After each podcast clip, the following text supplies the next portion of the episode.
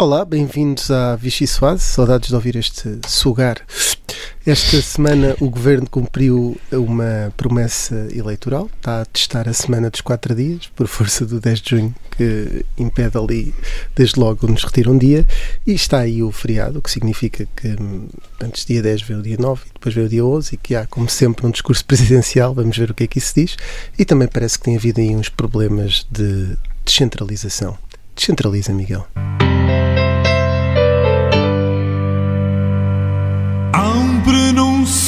Morte.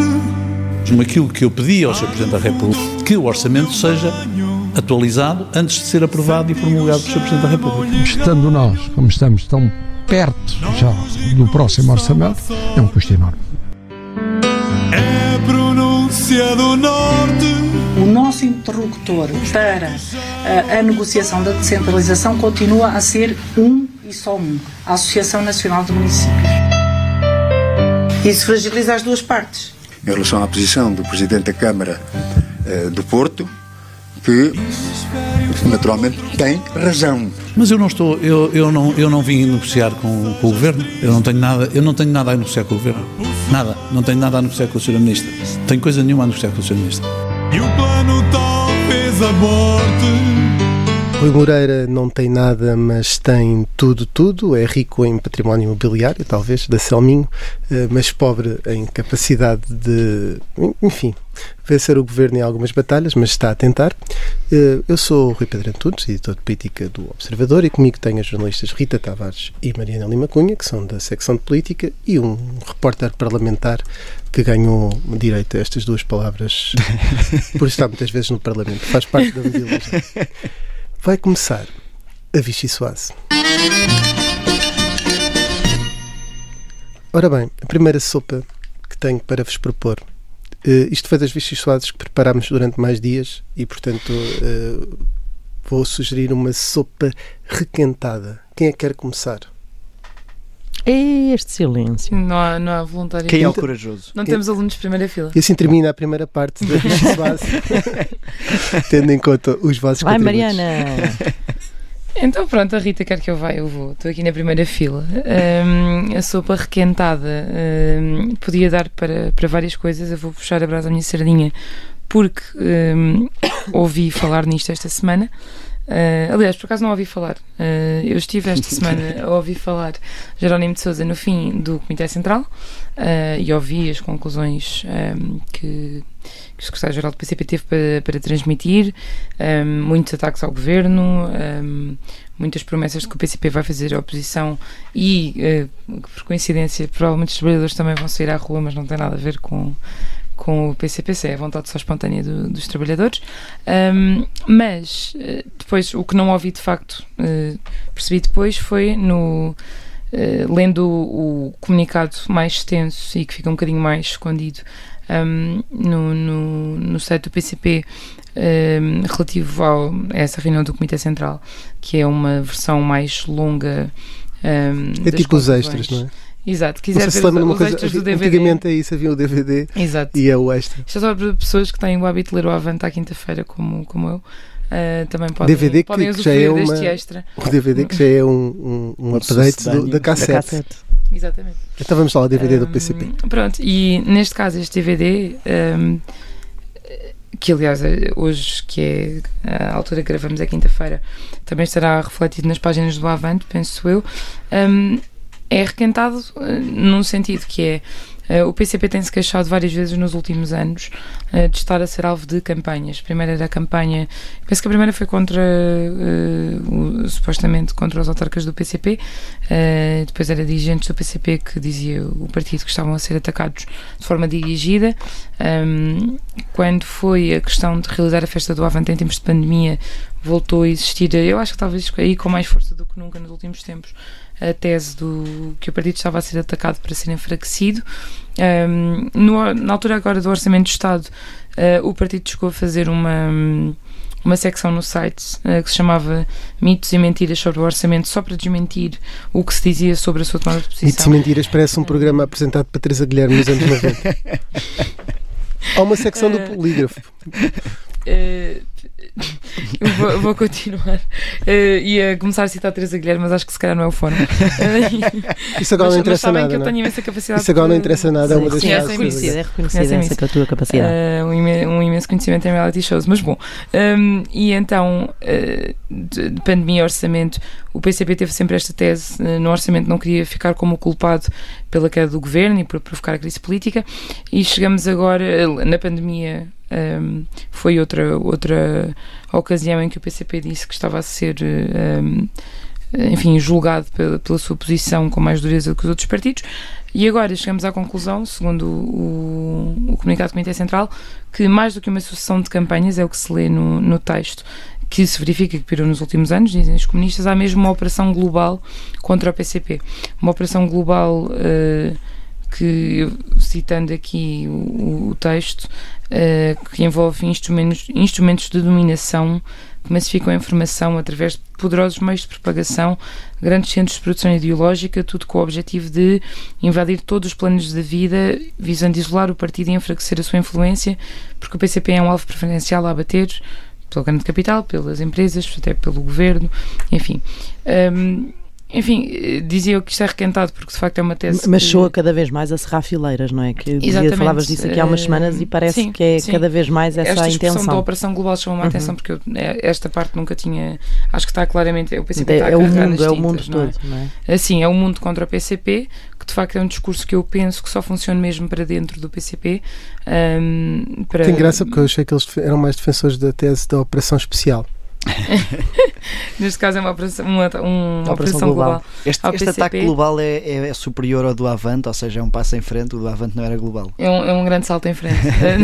Mas é. eh, não, eh, aparentemente, né, eu o acho global devia ser uma coisa positiva porque é do coletivo, não é? é uma espécie de culminar, aparentemente, mas ou seja, em, em termos mais sérios, acho que é uma é de facto um discurso eh, interno do PCP que eu não sei se até, enfim, depois do- dos anos de geringonça, que foram anos de grande integração do PCP no, enfim, no sistema, no arco da governação, no, de influência do PCP e etc., hum, não tenho a certeza de se, se isto não descola o partido cada vez mais dessa, dessa realidade da influência que, que se habituou a ter, eh, se não é uma.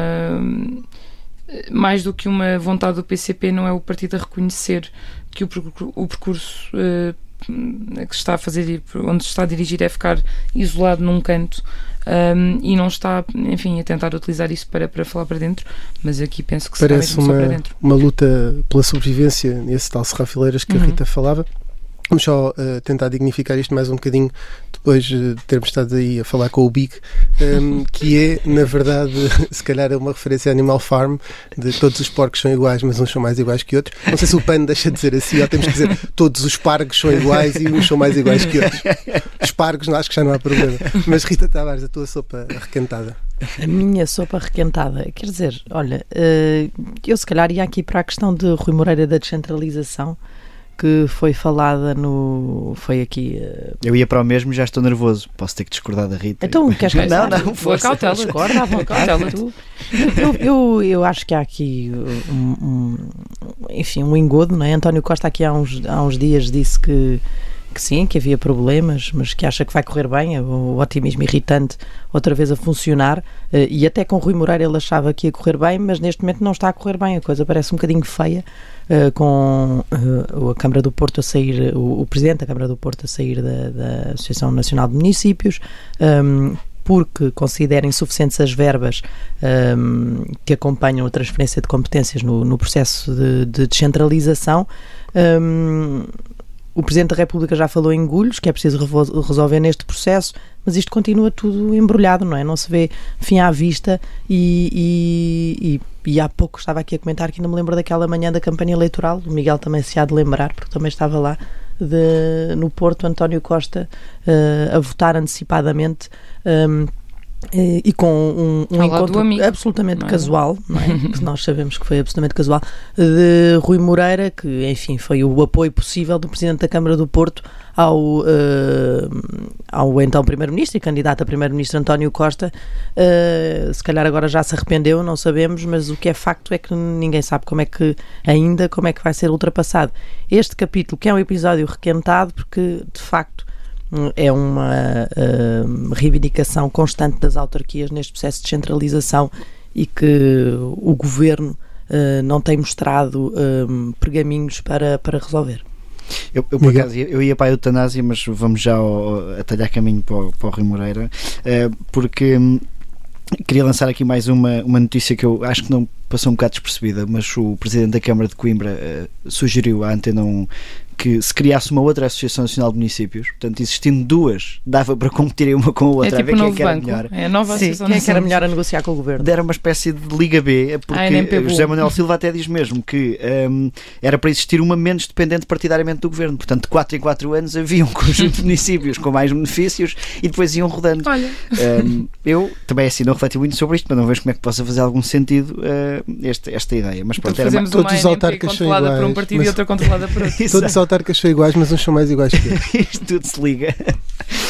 Eh, o, o Rui Moreira, eh, eu queria eh, só dar conta que eu acho que ele podia ser um pivô importante nesta matéria, porque realmente ele corre em pista muito própria, não é? Ele só, só tem que defender a agenda dele, eh, de vez em quando a do Porto. E muita- Miguel, deixa-me só dizer que dele. no início do programa referi o, cel- eh, o património da Selminho, porque efetivamente o Rui Moreira é dono de património, é proprietário, não me estava a fazer nenhuma referência ao processo judicial em que ele já foi. Também, obviamente, já está resolvido, embora com alguns contornos estranhos, mas foi resolvido na justiça. Longe de nós estamos a fazer justiça com, com aquilo que a justiça já decidiu.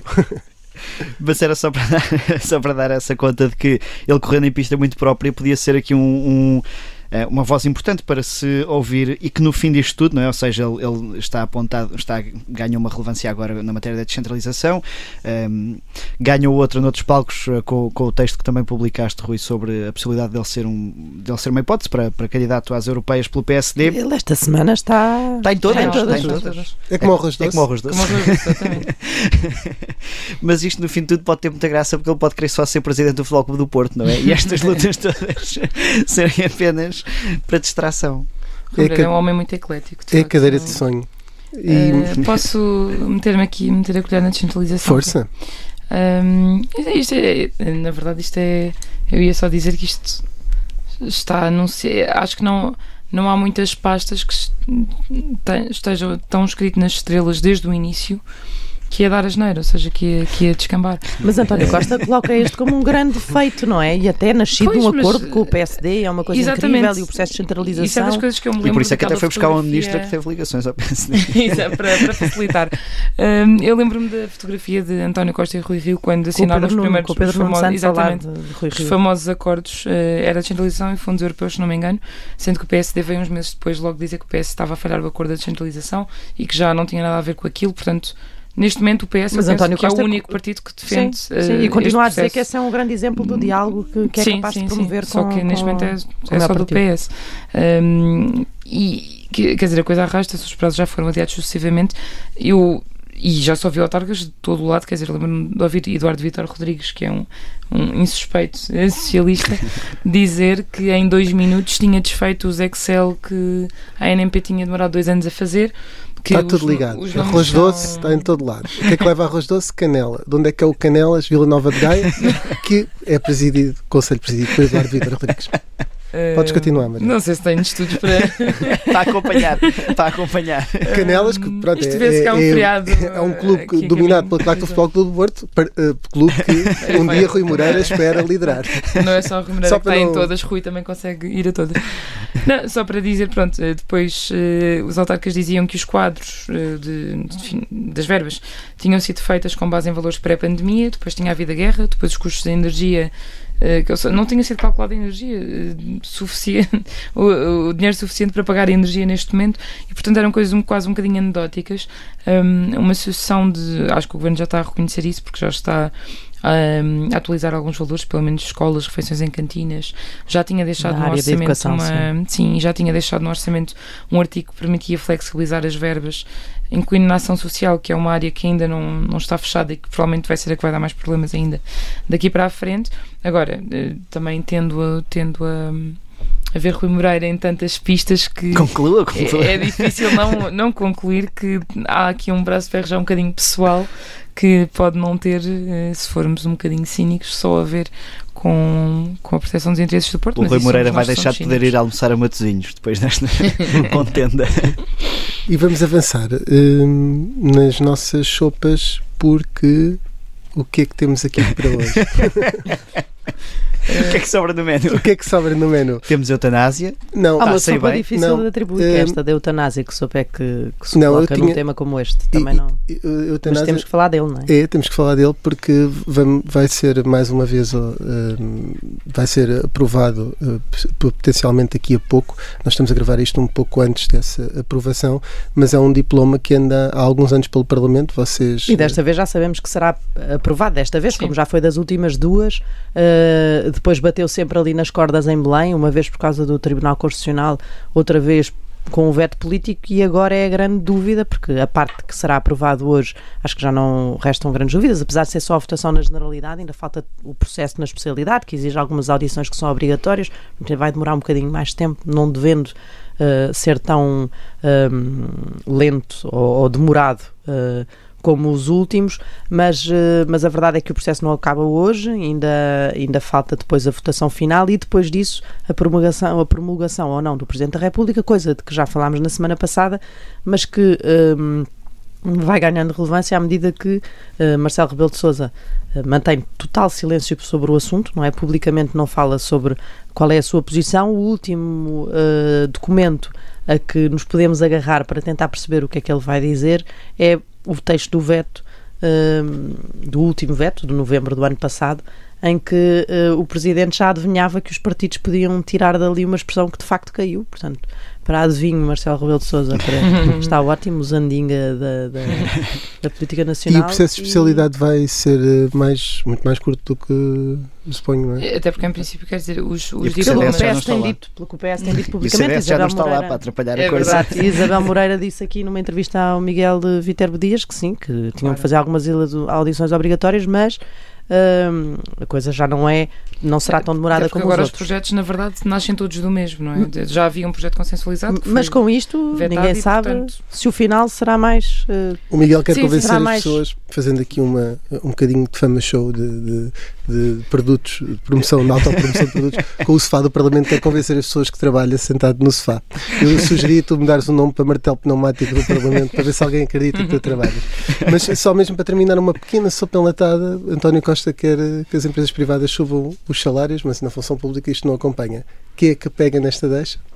Eh, a Mariana estava aqui cheia de vontade. Não, isto não é estar, Eu? isto, Esta, isto não é esta- estar cheio de coragem em esta off e depois. ela foi, Não. ela- esta sopa foi desenhada para A sopa enlatada, eu diria que é uma coisa que os empresários poderão atribuir a António Costa, porque alguns acham que é preciso ter um bocadinho de lata para eh, fazer um pedido destes, mas eu estou a atribuir isto, obviamente, aos empresários.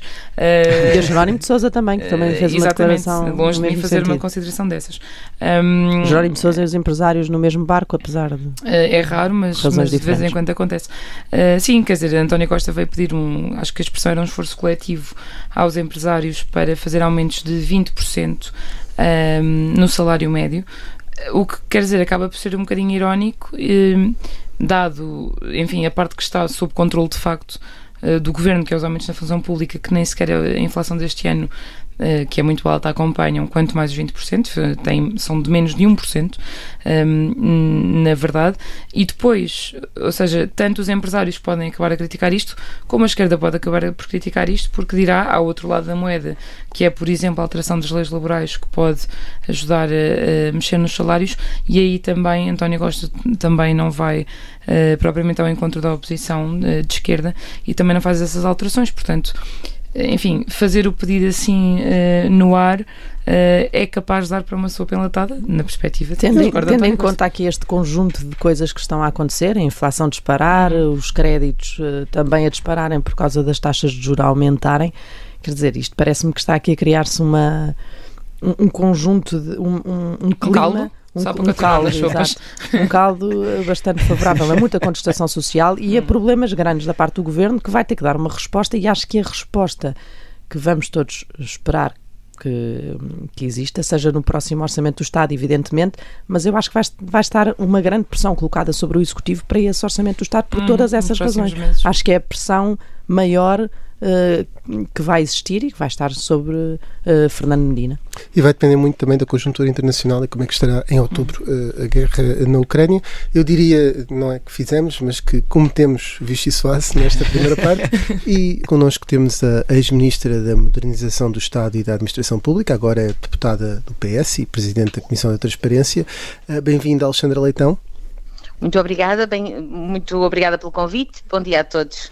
Hum, nós, este programa eh, está a ser gravado a poucas horas da, da esperada aprovação, eh, que é já certa, eh, no Parlamento de novas iniciativas para a legalização da eutanásia. Acredita que desta vez existem condições para que o Presidente aceite o diploma quando chegar finalmente a Belém? Bom, eu uh, não estive, não estava no Parlamento nas, nas, nos outros momentos. Uh, é, é, acredito que desta feita e, e resolvidos os problemas, uh, digamos, técnicos que o Sr. Presidente da República tinha indicou ao diploma a quando do, do, do veto, que seja possível, naturalmente, aprová-lo hoje na Assembleia da República e depois esperar que possa, enfim, fazer o seu caminho, promulgação e, e, e entrada em vigor desta lei, naturalmente sem prejuízo disso ser sempre uma competência do, do Sr. Presidente da República que se há outra dúvida lhe puder surgir, mas tenho essa expectativa houve, que sim, que desta vez possa entrar em vigor. Mas houve, no entanto, aqui uma alteração, uh, desapareceu a expressão fatal uh, do, do, projeto do Partido Socialista, também dos outros partidos, mas vamos falar do, do Partido Socialista. O PS tem dito que, esse, que, que estar lá essa questão, essa condição uh, da doença fatal, que nunca foi propriamente o espírito da lei e, e que essa escusão muda pouco. No entanto, o Presidente da República, no texto do último veto, eh, foi muito claro, disse que essa era uma mudança, que essa a acontecer seria uma mudança considerável de ponderação dos valores da vida humana e da livre autodeterminação. Estou a citá-lo. Concorda que esta é uma mudança radical? Vamos lá ver. Uh, esta é uma matéria que, uh, de consciência, naturalmente, e em que cada um de nós votará de acordo com a sua consciência, que aquilo em que uh, entende que, que, é uma boa solução, não é? Naturalmente, uma das matérias em que há disciplina de voto, outra coisa. Uhum. Aquilo que vos posso dizer é aquilo que penso sobre esta matéria. Aquilo que eu penso sobre esta matéria, e obviamente sabendo que é uma matéria extremamente complexa e, e de um, um, nível de delicadeza enorme, mas aquilo que da minha perspectiva, ou como eu vejo as coisas, é o seguinte, nós uh, temos uh, liberdade, nós enquanto seres dotados de, de, liberdade, temos liberdade de dispor da nossa vida. Eu acredito nisto, independentemente de qualquer doença, temos liberdade de dispor da nossa vida. É, é, é, é talvez a última e a primeira liberdade individual igual que nós temos. É simultaneamente a última e a primeira. E tendo em conta essa sua posição, se voltar a ser travada em Belém, o Parlamento deve reconfirmar o diploma sem alterações e forçar o Presidente a promulgá-lo? Já que uh, temos uma longa discussão uh, que antecedeu esta. Bom, naturalmente que há uma coisa que muda deste uh, momento em que estamos hoje para o que aconteceu na legislatura anterior, que é a circunstância de haver uma maioria absoluta. Uh, e isso é uma faculdade, digamos assim, que uh, a Constituição confere, a de confirmação de um veto, se for um veto político, se for um veto por inconstitucionalidade, não. enfim, dependendo das circunstâncias, mas eu isso não, não quero antecipar, não sei qual vai ser a orientação que, que é adotada. É uma possibilidade que a Constituição dá quando existe uma maioria absoluta absoluta, mas não sei se uh, é, é, antecipar muito, é muito prematuro fazer, esse, fazer cenários dessa natureza. Uh, já que falamos aqui sobre o cenário da maioria absoluta e, e sobre o Presidente, na verdade, uh, aproveito para perguntar se antevê um Presidente mais interventivo perante um PS com maioria absoluta, se uh, falar da coabitação entre António Costa e Marcelo Rebelo de Sousa vai ser mais difícil. Uh, não, não, não, sei, não sei prever. Eu Ou já tem notado isso, aliás nestes meses Sim, eu, eu vi sempre no, no, no professor Marcelo Rebelo Sousa, no Presidente da República, um Presidente alerta, um Presidente que não, mesmo durante, enfim, desde o início do seu primeiro mandato, um Presidente alerta, um Presidente que nunca deixou de exercer uh, não só a famosa magistratura de influência de que se fala muito, mas mesmo os poderes uh, constitucionais, que obviamente a, a, a Constituição lhe confere, uh, e que acho que naturalmente num contexto de maioria absoluta não deixará de o fazer se calhar com redobrada atenção, e isso parece-me francamente absolutamente absolutamente normal. Uh, e só, e, e, e permitam-me até dizer o seguinte, embora não me tenha sido perguntado, e eu, pessoalmente, apesar de. Incompetência nossa. Da, uh, uh, não, não, apesar de fazer parte da maioria, sou daquelas pessoas que acho que uma oposição forte é absolutamente essencial à democracia. E, portanto, Vinda do Presidente da República ainda bem? Espero, não, espero que essa oposição venha de onde tem que vir, portanto, dos partidos da oposição no Parlamento e muito em especial do maior partido da oposição, que agora, com uma nova liderança, poderá vir a ter, uh, enfim, um, uma força redobrada nessa matéria. Eu, pela minha parte, acho que uma oposição. Parece-lhe que Luís Montenegro uh, fará a posição mais forte do que foi feita até aqui, é isso? Não sei. Há um estilo é, mais, também mais corrosivo. Aí, também, aí, também aí estão a pedir que preveja algo que, que, que enfim, não sendo, que, que, que não sendo sequer uh, alguém que eu conheça pessoalmente, uh, possa, uh, possa antecipar. Agora, naturalmente, aquilo que se espera, naturalmente com uma liderança que fique definitiva, com uma liderança re renovada e, e, confirmada no Congresso, etc., do Congresso PSD, aquilo que se espera naturalmente é que o PSD possa possa, eh, como repito, maior partido da oposição, fazer uma oposição que eh, considero, e volto a dizer que em democracia é muito importante haver uma oposição forte eh, e independentemente do partido a que pertence, acho que isso é importante. Uma coisa é a oposição no Parlamento, outra coisa é a posição, não a oposição, a posição do, do, do, Presidente da República, que tem os seus poderes constitucionais e que tenho a certeza que não deixará de os utilizar e, a meu ver, bem. Ainda nesta lógica de oposição, e embora o PS tenha acabado de, de ter maioria absoluta, as, o contexto mudou nos últimos meses, a inflação disparou, os salários não aumentam ao mesmo ritmo e as, e as taxas de juros vão também pressionando quem tem créditos à habitação, e são muitos os portugueses que os têm. Temo que esteja a preparar-se aqui uma panela de pressão social e que nas ruas também possa crescer essa oposição. Bom, a situação de facto não, não é fácil. Uh, não sabemos quanto tempo mais vai durar a, a guerra na Ucrânia.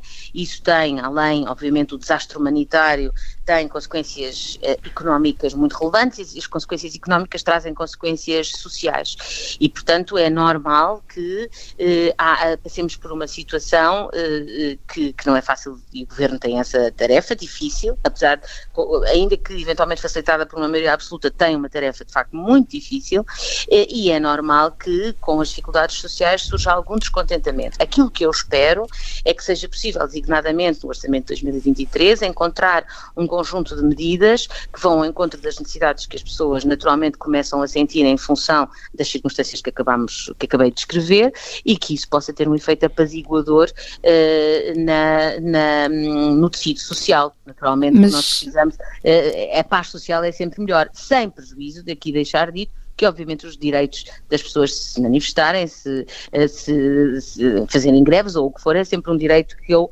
respeito muito e que, e que lutamos muito para o ter e, portanto, eh, sem prejuízo desse respeito, naturalmente que todos nós preferimos viver em paz social, aliás, os próprios, os próprios sindicatos, seguramente. Mas neste contexto, eh, faz sentido ouvir o Primeiro-Ministro pedir às empresas um esforço para que os salários aumentem 20%, eh, sobretudo quando na função pública eh, o aumento é de 0,9%. Não cabe, ao próprio Governo tomar medidas para acautelar isso?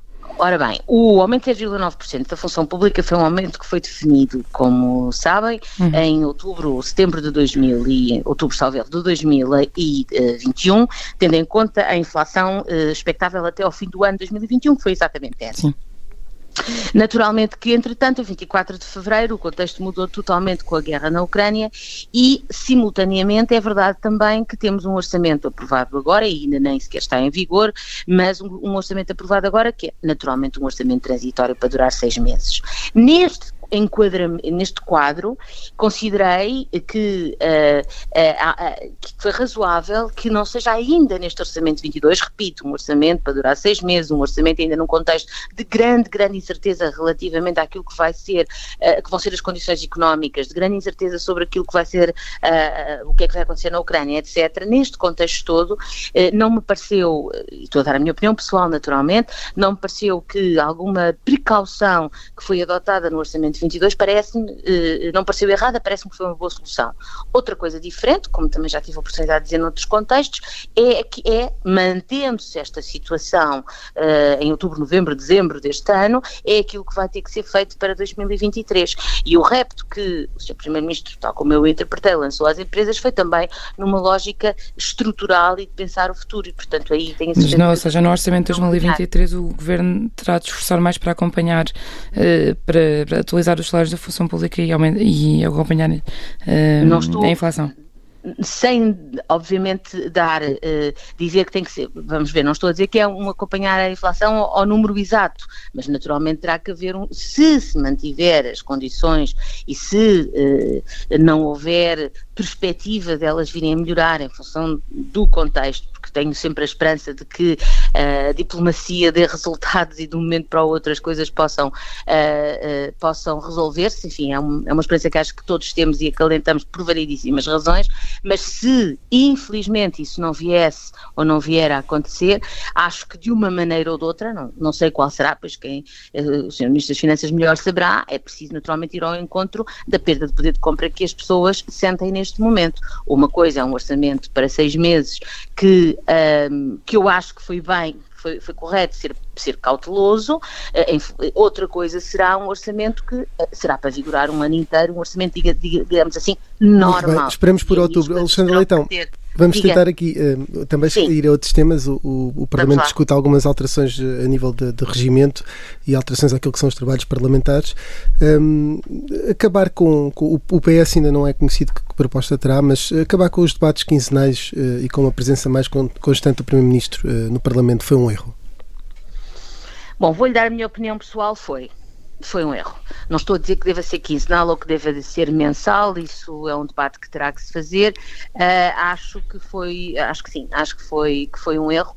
Acho que, mas volto a dizer, não, não estou a dizer que a solução seja necessariamente a quinzenal, pode ser outra, mas espaçar, ou, acho que foi um, acho que foi um erro, acho que ganhamos com uh, mais diálogo político na sede própria uh, na sede própria dele, que é a Assembleia da República, sempre diz da política se fazer todo, se poder fazer e dever fazer em todo lado, e portanto, francamente, acho que foi que, que foi um erro e acho que é importante isso, até como forma de uh, a cada X tempo que vier a ser determinado eventualmente no, no, na alteração ao regimento que eventualmente se venha a fazer, a cada X tempo se poder ter uma visão mais global daquilo que o próprio governo está a fazer. Acho que o próprio governo ganha com isso, uh, uh, porque de X em X tempo há uma visão global e as pessoas ouvem isso ser debatido na Assembleia e eu acho que isso é uma vantagem. De, Deixa-me só tentar aqui perceber. O PS chegou a mostrar abertura para, para recuar nisto, até foi durante a campanha eleitoral quando a questão foi colocada, mostrou logo essa abertura, mas agora o líder parlamentar veio dizer que afinal o número de debates por ano com o Primeiro-Ministro não é propriamente desajustado, é preciso é trabalhar um modelo e tudo mais. É como digo. Afinal, o que é que quer o PS? Acha que, eu... que há poucos debates com o Primeiro-Ministro numa, numa sessão legislativa? Para ser absolutamente rigorosa, eu não tive cuidado, creio eu, uhum. de não uh, estabelecer nem prazos, nem calendários, nem 17, 15, em 15 de mês em mês ou em que termos é. Sim. Tive esse cuidado. O que Mas o que eu queria perceber é, é se acha que, tendo, sendo erro, uh, tendo sido um erro, considerando que foi um erro acabar é. com os debates quinzenais, se essa periodicidade, se o número de debates que existe hoje uh, numa sessão legislativa é suficiente ou não. Vamos ver, eu acho que uma periodicidade que permita manter um escrutínio um, até público, porque ao, ao, ir à Assembleia também se torna uhum. público, é vantajoso para todos, inclusive e a começar para o próprio Governo, esta é a minha opinião. Aquilo que eu uh, um, não me pronuncio neste momento é sobre qual será então a periodicidade certa e o modelo. Mas mais vezes Primeiro-Ministro no Parlamento, isso é incontornável para si? Mais vezes Governo no Parlamento, acho que, uh, que, que em debates de grande abrangência abrangência política e não temáticos, até porque o que, o que se verifica depois é que, por exemplo, quando fazemos a audição uh, orçamental aos vários membros do governo, a audição, que devia ser uma audição só sobre orçamento, acaba por ser uma audição sobre política geral. Todos os jornalistas que acompanham essas audições do orçamento sabem que na prática duram 3, 4, 5 horas e têm uma dimensão orçamental, mas depois têm perguntas sobre todas as uhum. áreas, exatamente porque uh, uh, isso também acho que podia ser repensado, porque na realidade se está a discutir orçamento, não se está a discutir outra coisa naquele momento. E, portanto, isso foi muito visível agora e, e é visível em todas as discussões orçamentais. Já fiz várias das duas, dos dois lados, Sim. digamos assim. Um, Agora, acho que, portanto, para que as minhas palavras não sejam mais mal entendidas, mais eh, eh, discussão com o Governo na Assembleia acho bem, eh, periodicidades, modelos, etc., pois isso é ainda um, algo em aberto que se discutirá no momento próprio. Uh, aliás, há um grupo de trabalho formado sobre o regimento e, e, portanto, vai dar os seus frutos, seguramente. Podia ser uma das pessoas que era chamada a uma dessas audições, isso no caso do governo, não de debates com o Primeiro-Ministro, um, não, não aceitou ser líder parlamentar do PS, isto foi público, por não sentir que por sentir que não tinha o perfil adequado. Um, com que pasta é que se via a ficar no governo? Bom, é, essa, esse, esse comboio já passou, já partiu e portanto agora estou de corpo e alma no Parlamento, numa comissão, em duas comissões que me estão a dar muito, muito prazer. Por um lado, a primeira tem, tem matérias uh, de direitos fundamentais e de justiça uh, e da administração interna também, que são sobretudo a justiça e direitos fundamentais, a minha área de, de estudo também fora, fora da política, e a 14 Comissão da Transparência, que sendo uma comissão diferente, porque uh, uh, tem um trabalho mais interno, virado para dentro do Parlamento e não tanto uh, para fora, mas acaba por ter muita importância porque muito daquilo que também, muita da imagem do que é a Assembleia da República e do que são os deputados passa por essa Comissão da Transparência e, portanto, estou a trabalhar bem e satisfeita. Uh, aqui uh, retivemos que falou a Presidente dos Sistemas da Justiça, se calhar vamos chegar a esta conclusão. Um, não, não, não, é, repare, eu sou de, professora de Direito, Sim. portanto, não gostar de temas É natural a afinidade. Não quero dizer mais nada do que isso mesmo. É, Bom, mas um poder, mas um poder executivo ou discussão de, de políticas, como se estivesse no governo, talvez pudesse dar um contributo superior como deputado ou não?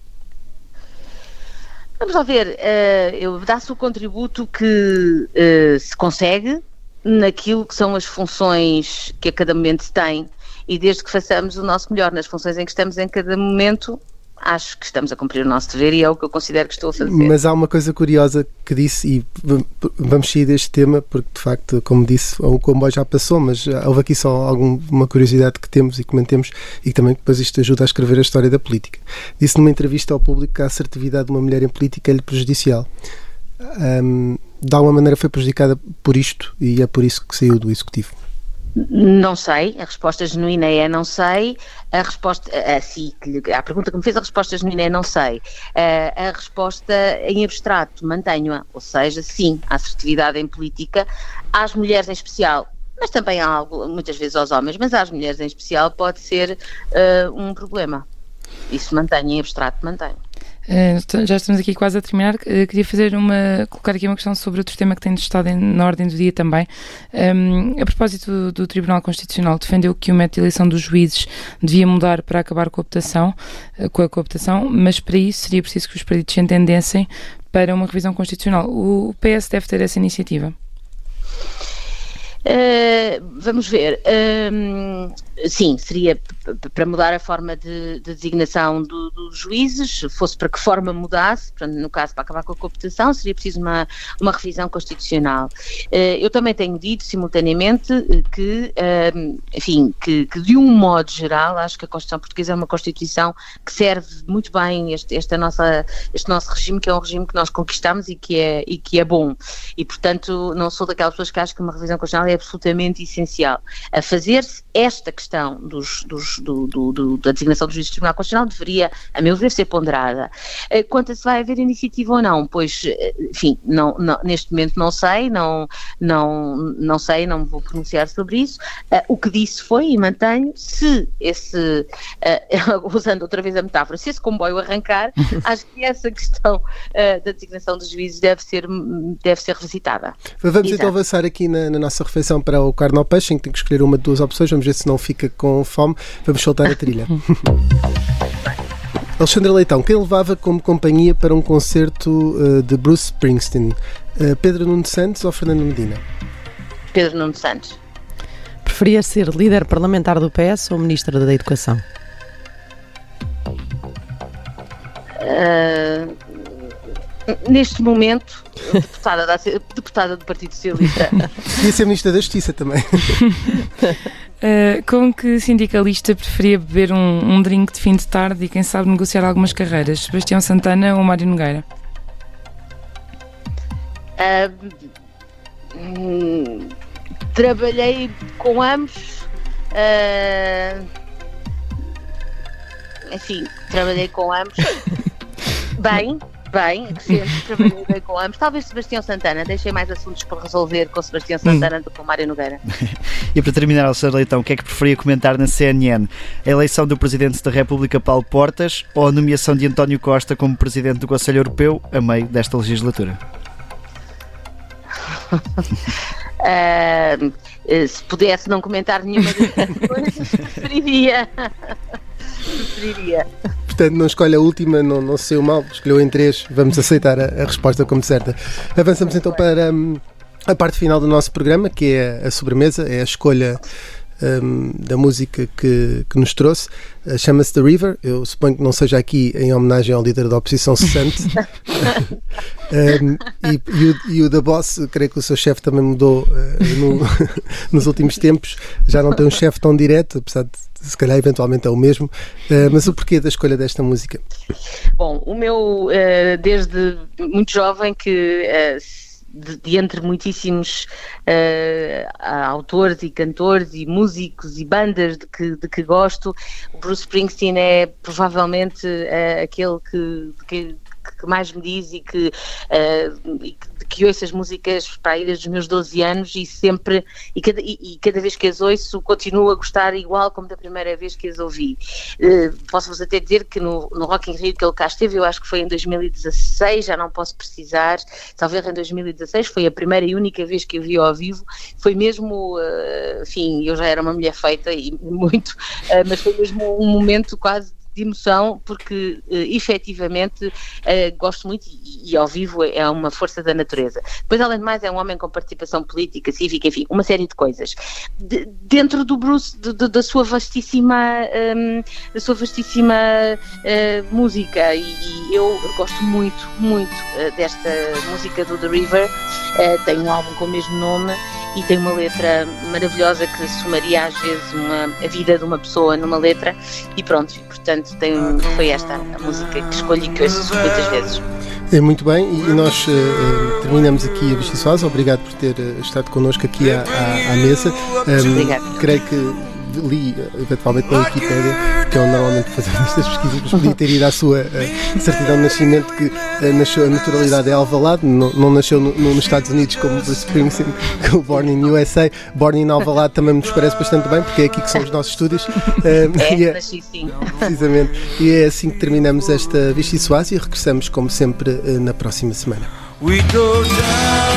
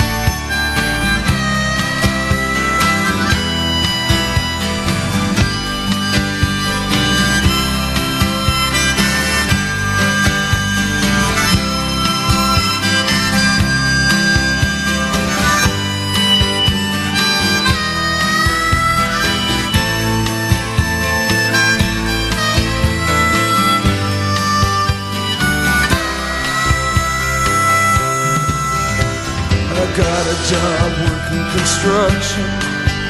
We're the Johnstown Company. But lately there ain't been much work on account of the economy. Now all them things that seem so important, well, mister, A vanished right into the air. Now I just act like I don't remember. Mary acts like she don't care. But I remember us riding in my brother's car Her body tan and wet down at the reservoir. At night on the